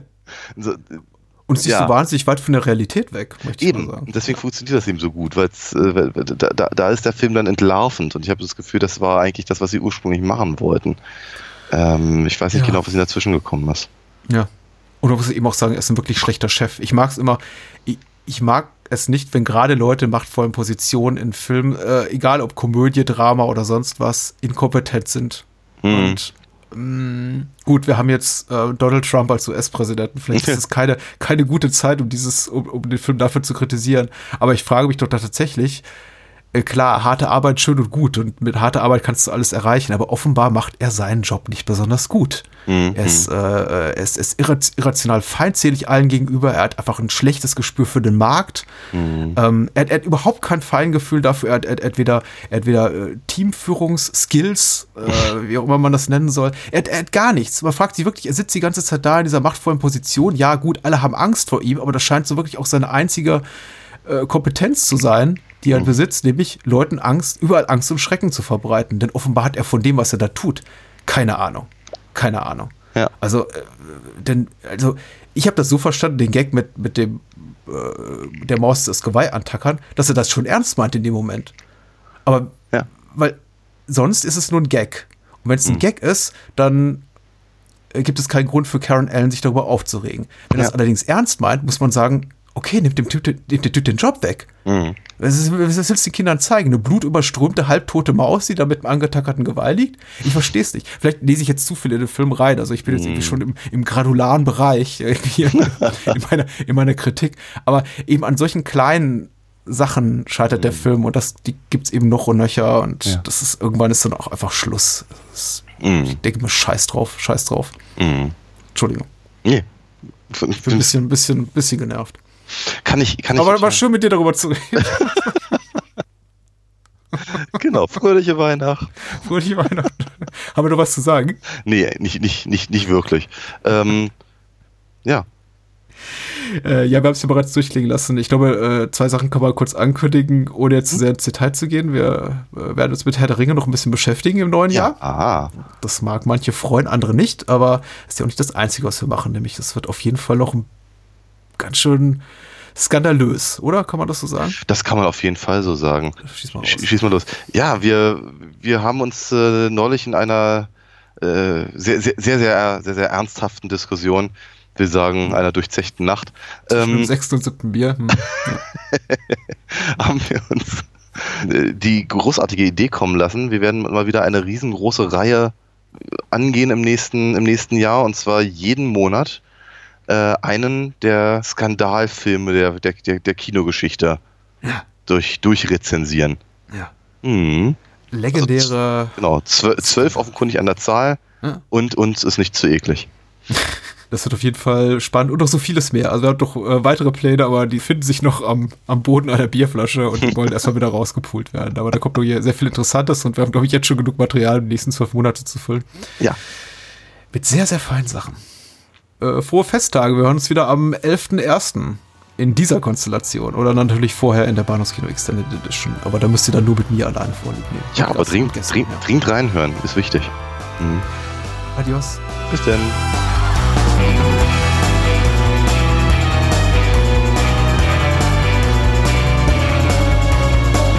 Das war Bahnhofskino.